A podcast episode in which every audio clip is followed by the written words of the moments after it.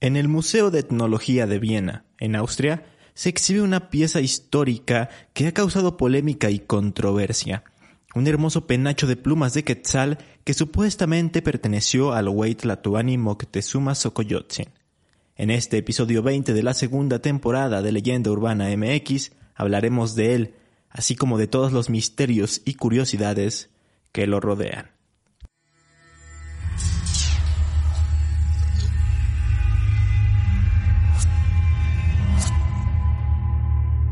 Esto es Leyenda Urbana MX con Ismael Méndez.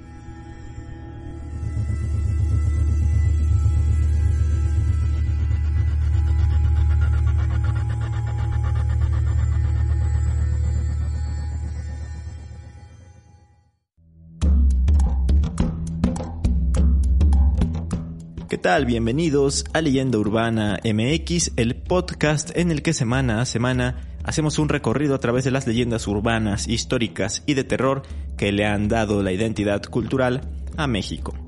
Antes de mencionar cualquier cosa, eh, quiero agradecer a los Patreons y miembros del canal de Mayo, mismos que con su apoyo han hecho posible este episodio. Así que un saludo y un agradecimiento enorme para Ellen Cordero, Javier Vera, Dianis Juárez, Isabel Guerrero, EF, Olivia Chávez, Mario Pineda, Amparo Briones, Porky 3000 Ninja, Omar Israel García, Joja Chan, BRXM, Ea Lobles y Diego Armando Martínez.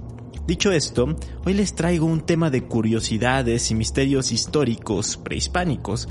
Hace tiempo que no hablábamos de algo así, entonces espero que se hayan preparado ya una botana y una buena bebida, porque esto se va a poner muy pero que muy interesante. Una pieza grande de plumajes de colores que se pone en la cabeza, en que haya la redonda de ella 68 piezas pequeñas de oro, que será cada una como medio cuarto, y debajo de ellas 20 torrecitas de oro. De entrada, ¿qué es el penacho de Moctezuma? Para quienes no lo conozcan o no hayan oído hablar de él, es un Quetzalapanecayotl, básicamente un tocado hecho de plumas de quetzal y otras tres aves engarzadas en oro. Se dice que tiene o que tenía originalmente hasta 500 plumas de cada especie de ave. Su estructura está compuesta por varillas de madera, hilos de agave y algodón, además de papeles de fibras y cuero. Tiene una altura de 116 centímetros y un ancho de 175 centímetros. Perteneció a la cultura mexica y supuestamente en específico a Moctezuma Xocoyotzin, uno de los últimos tlatoanes. Actualmente está exhibido muy lejos de México, ya que se encuentra en el Museo de Etnología de Viena, esto en Austria.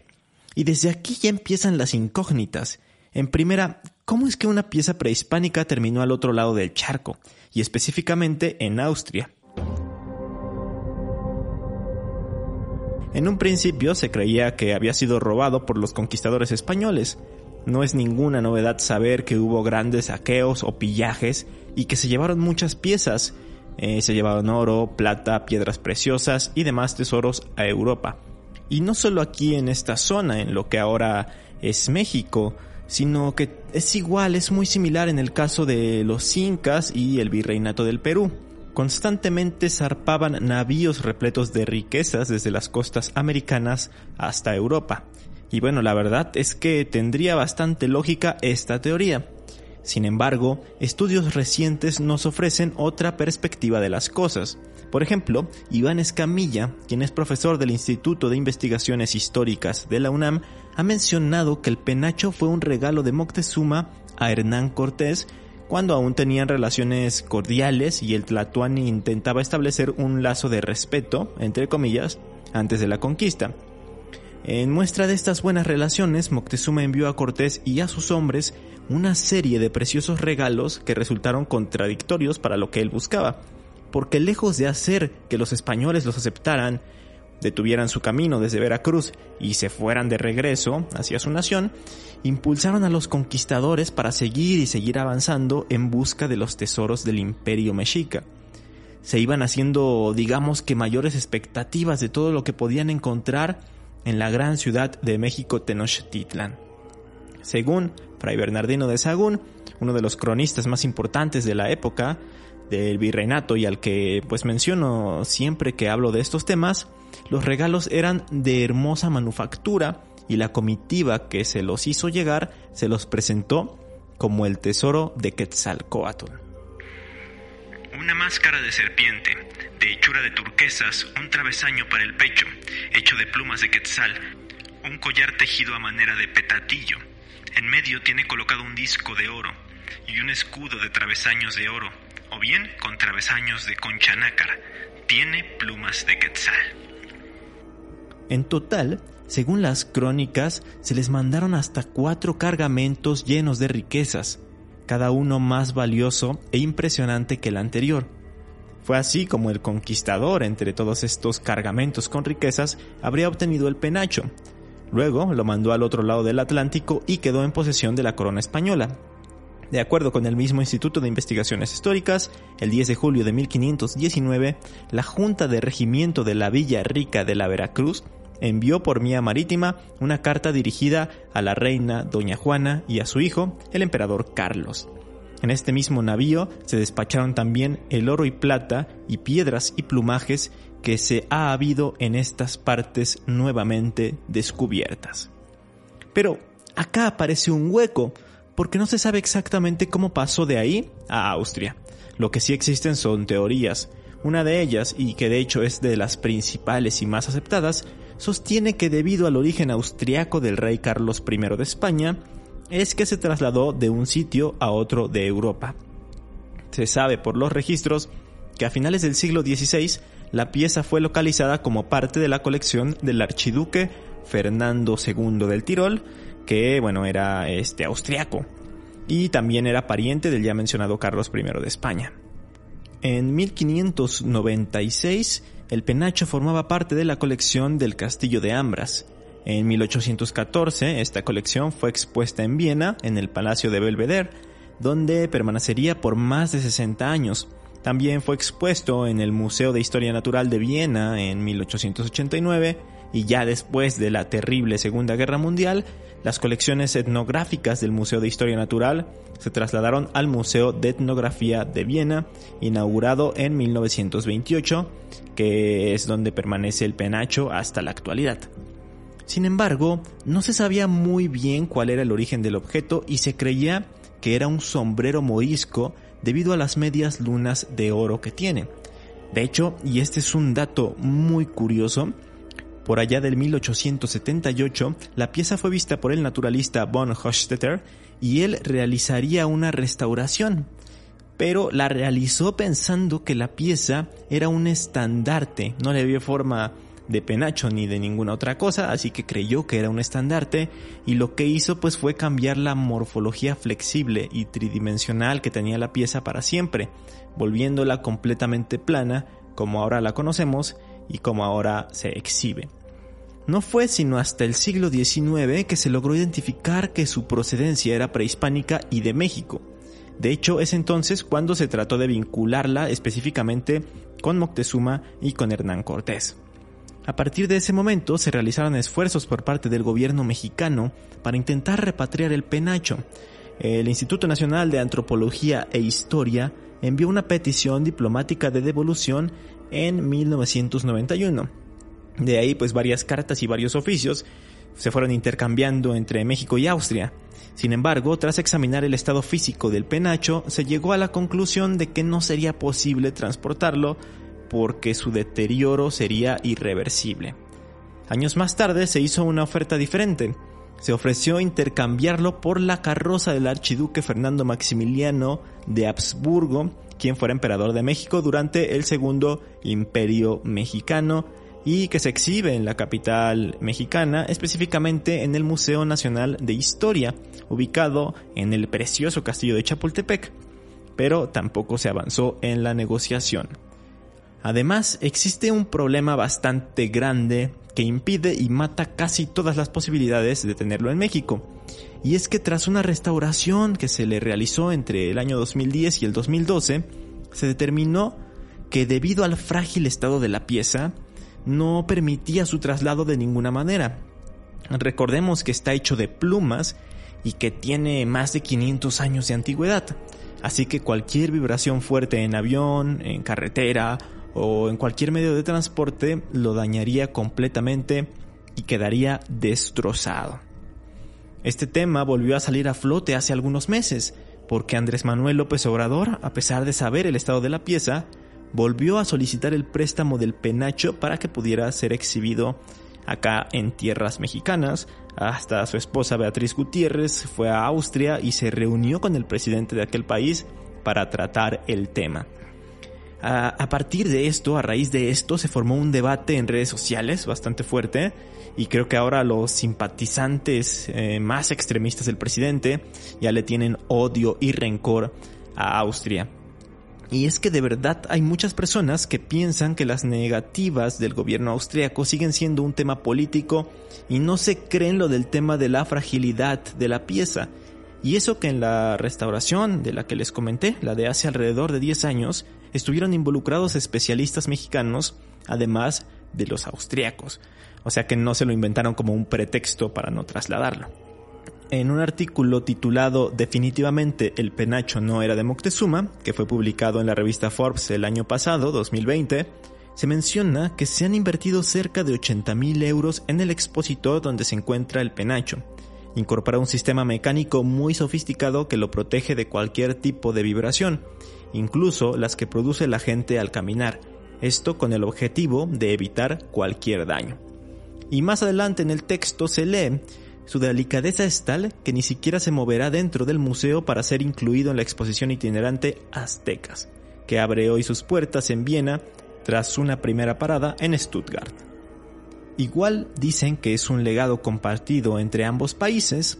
Dato interesante, es por eso que a los turistas mexicanos que presentan su pasaporte se les da entrada gratuita al museo para poder contemplarlo, admirarlo y maravillarse con él. Ready to pop the question? The jewelers at BlueNile.com have got sparkle down to a science with beautiful lab grown diamonds worthy of your most brilliant moments. Their lab grown diamonds are independently graded and guaranteed identical to natural diamonds, and they're ready to ship to your door. Go to Bluenile.com and use promo code LISTEN to get $50 off your purchase of $500 or more. That's code LISTEN at Bluenile.com for $50 off. Bluenile.com code LISTEN. Even on a budget, quality is non negotiable. That's why Quince is the place to score high end essentials at 50 to 80% less than similar brands. Get your hands on buttery soft cashmere sweaters from just 60 bucks, Italian leather jackets, and so much more. And the best part about Quince, they exclusively partner with factories committed to safe, ethical and responsible manufacturing. Elevate your style without the elevated price tag with Quince. Go to quince.com/upgrade for free shipping and 365-day returns. Existe una réplica del penacho en el Museo Nacional de Antropología e Historia, ubicado en Chapultepec Esta se realizó entre 1939 y 1940. Lo malo de esta réplica es que el artista que la hizo trabajó con base en imágenes de archivo, porque no tuvo acceso al original. De cualquier forma, sirve para darnos una idea de lo majestuoso que resulta y sí vale la pena verlo, la verdad, completamente. Es el que aparece justamente en la imagen de portada que utilicé para este episodio. Con todo esto, y a pesar de que aún hay lagunas en la historia, ya tenemos más o menos una idea de cómo es que llegó de México a Europa con la relación entre Carlos I y la nobleza austriaca, etc. Pero hay otras cosas que comentar acerca del penacho, y es que a pesar de su nombre, se ha llegado a pensar que de hecho no es como tal un penacho y que no fue de Moctezuma. Regresemos otra vez en el tiempo, vamos al año 1908 porque en el Congreso Internacional de Americanistas de ese año, que se llevó a cabo en Viena, se determinó que era una corona de plumas. El problema con esto es que si observamos los códices y los registros históricos de los mexicas, los tlatoanis y de hecho ningún tipo de gobernante mesoamericano utilizaba este tipo de adornos al estilo de coronas como símbolo de autoridad. Más bien vestían otro tipo de cosas, más relacionadas con una diadema que con una corona. Eran diademas de turquesas con piezas triangulares en el frente que eran conocidas como Xuhuitzotli. Expertos sostienen que es más probable que este tipo de objeto fuera utilizado por sacerdotes en ceremonias en lugar de por tlatoanis o por emperadores, si los podemos llamar de alguna forma. Aunado a esto, no hay ninguna indicación escrita o visual que indique que Moctezuma haya usado este tocado en concreto durante su vida. Incluso el director del Museo de Viena dijo que definitivamente el penacho no era de Moctezuma, era de un sacerdote. Luego, también ha sido muy compartida una imagen y una teoría en la que se planteaba la posibilidad de que la bella pieza en realidad era utilizada como una capa, es decir, se amarraba al cuello y cubría la espalda de quien la usaba, esto en lugar de lucir sobre la cabeza. Em, esta teoría surge sobre todo por el hecho de estar plana, pero como les comenté antes, esto fue culpa del naturalista que pensó que era que era un estandarte y que la dejó en esta forma. El caso es que esta posibilidad empezó a ser muy difundida. Hay mucha gente que hasta el día de hoy sigue pensando y creyendo que el penacho es en realidad una capa, porque eh, hay otro argumento en el que se menciona que es demasiado grande como para poder portarlo con normalidad sobre la cabeza. Esta teoría la defiende, por ejemplo, el investigador Gerardo del Olmo, quien en 2005 dijo al periódico La Jornada, el mal llamado penacho de Moctezuma es en realidad una capa de plumas preciosas que portó algún sacerdote y no el emperador del imperio mexica. Pero esto, digamos que ya se ha desmentido porque se sabe que el penacho tiene un gorro hecho de redes en la parte posterior, así como dos tiras de cuero para amarrarlo por debajo del mentón. Otro dato que confirma que era usado sobre la cabeza es que originalmente tenía un pico de oro en su parte frontal. Lamentablemente esta pieza ya no existe y se piensa que fue fundida por el gran valor de dicho metal, o sea que tuvo que haber sido una pieza grande y bastante llamativa, y se conoce su existencia porque eh, aparece en una descripción del siglo XVI, se hace mención hacia esta parte del penacho. Respecto al tamaño, efectivamente es enorme, o sea, mide más de ancho que yo de alto. Pero en realidad no es muy pesado. Esto es sorprendente porque al verlo tan ostentoso e imponente, uno pensaría que es pesadísimo. Sin embargo, no llega ni al kilo. Pesa únicamente 980 gramos. Retomando o recapitulando, si era una especie de penacho, pero no de Moctezuma. Es muy probable que este tocado haya sido parte de una indumentaria de algún traje, una vestimenta, utilizada por sacerdotes durante ceremonias y rituales para representar una deidad, muy posiblemente para representar a Quetzalcoatl. Otra posibilidad es que fuera un tocado utilizado por las élites de militares de los mexicas. De todos modos, los investigadores se inclinan más hacia la primera hipótesis porque existen algunos diagramas en los que se pueden observar dos varillas en la parte inferior las cuales eran sujetadas con ambas manos para mover el penacho y sus plumas, esto hacia atrás y hacia adelante, como si fueran las, las alas de un ave. Esto sucedía mientras su portador danzaba, así que todo apunta más a que eran utilizadas en los ritos religiosos y no en las guerras o batallas. A pesar de todo esto que les acabo de comentar, no paran de aparecer estudios, no paran de pues las investigaciones y las teorías acerca de este misterioso objeto histórico.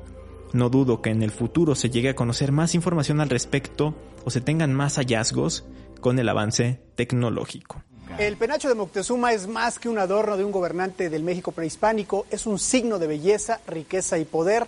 Así lo revelan los últimos estudios que poco a poco van descubriendo los secretos de este tesoro nacional que aún se conserva en Viena, Austria. Vea usted. Tampoco dudo que paren las cuestiones políticas y diplomáticas relacionadas. Personalmente creo que ya se debería dejar por la paz el tema. Por un lado me parece absurdo que habiendo tantas cuestiones que solucionar en el país en este momento, el presidente siga insistiendo con eso, pero no me sorprende ya que últimamente el gobierno se está empeñando muchísimo en supuestamente rescatar las raíces y el orgullo nacional, pero de una forma no muy inteligente. Recordemos que también se están exigiendo disculpas al rey de España por la conquista, que se estuvieron inventando fechas para conmemorar la fundación de México y que han estado cambiando nombres, como recientemente la avenida Puente de Alvarado, que ahora se llama Avenida México Tenochtitlan. Pero mm, hasta aquí dejamos el tema político, ya no me quiero meter más, no quiero politizar ni polarizar el podcast, porque luego vienen a tirarme hate por ser crítico en este tipo de cuestiones. Por otro lado, ni para qué moverlo siendo una pieza tan frágil.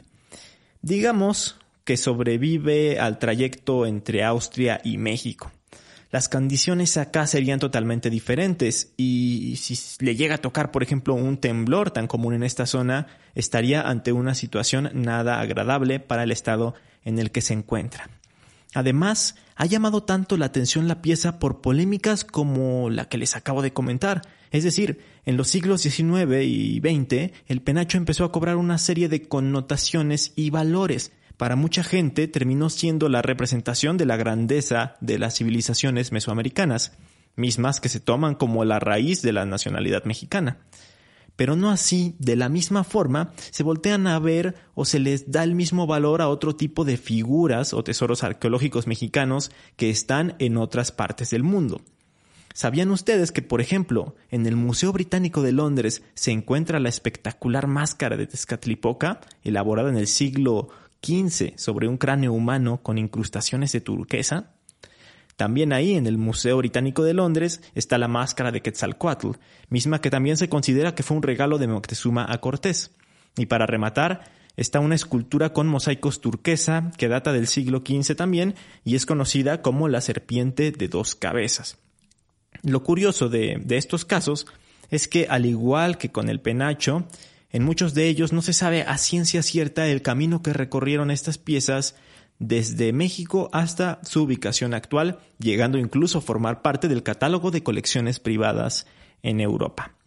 Y, bueno, en esa época de la historia en la que las potencias del viejo mundo estaban colonizando territorios sin tregua alguna, hubo objetos arqueológicos que fueron robados y que se exponen en diversos museos del mundo. Por ejemplo, el ya mencionado Museo Británico, Em, yo no soy muy consumidor del contenido que hay en TikTok, sin embargo, hay una cuenta a la que sigo y que sí me gusta mucho, que se llama Historia para Tontos. Y en uno de sus videos, los países de África le, empiezan a reclamar a Inglaterra por sus piezas robadas. Después se le unen Grecia, China, México, la India, Chile, etc. Está muy divertido, les recomiendo mucho que sigan esa cuenta. Porque sí, eh, ese museo tiene un montón de tesoros arqueológicos de muchas partes del mundo. Hay arte egipcio, griego, romano, mesopotámico, y para mí el ejemplo perfecto es el Moai que tienen exhibido. Los Moai son estas cabezas que hay en toda la isla chilena de Pascua. De hecho, ahí en, en su nombre original de la isla, se le conoce como el hermano robado.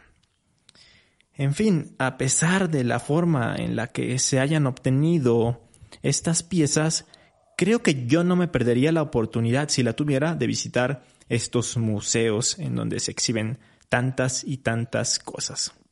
¿Ustedes qué piensan al respecto? Por lo pronto, vámonos con las recomendaciones de la semana. Eh, en primera, un documental que se llama El Penacho de Moctezuma, Plumaria del México Antiguo. Fue producido por TV UNAM y en él se habla más sobre la composición de la pieza y tiene tomas muy buenas. Te, dicen exactamente cómo está conformado, eh, las aves que se utilizaron para, para sacar las plumas, etcétera. Está muy, muy interesante. Lo pueden encontrar en muy buena calidad en su canal de YouTube oficial, que es tal cual TV UNAM. Otra recomendación es un libro llamado El Penacho del México Antiguo. En él se incluyen diagramas del penacho, por ejemplo, vienen ilustraciones de las dos varas que les comenté que servían para moverlo como si fuesen unas alas. Y tienen eh, muchísimos diagramas, muchísimas ilustraciones, imágenes y resultados de estudios que se le hicieron al penacho. Entonces, eh, la verdad es que tiene muchísimo valor por todo el material gráfico que contiene. Y si quieren ver el encuentro entre Cortés y Moctezuma, pero más dramatizado, está la serie Hernán, una producción de Amazon con eh, TV Azteca. Actúan Oscar Jainada, Isabel Bautista, Said Sandoval y otros tantos. Está entretenida y pues tiene bastante buen rigor histórico, a pesar de que a mí la caracterización de Moctezuma no me gustó mucho. Hasta aquí las recomendaciones y el episodio de la semana. Espero que les haya gustado. No olviden dejarme sus comentarios y seguirme en redes sociales. Me pueden encontrar en Facebook e Instagram como Leyenda Urbana MX. Mientras tanto, nos escuchamos el próximo domingo con un nuevo tema. Hasta entonces.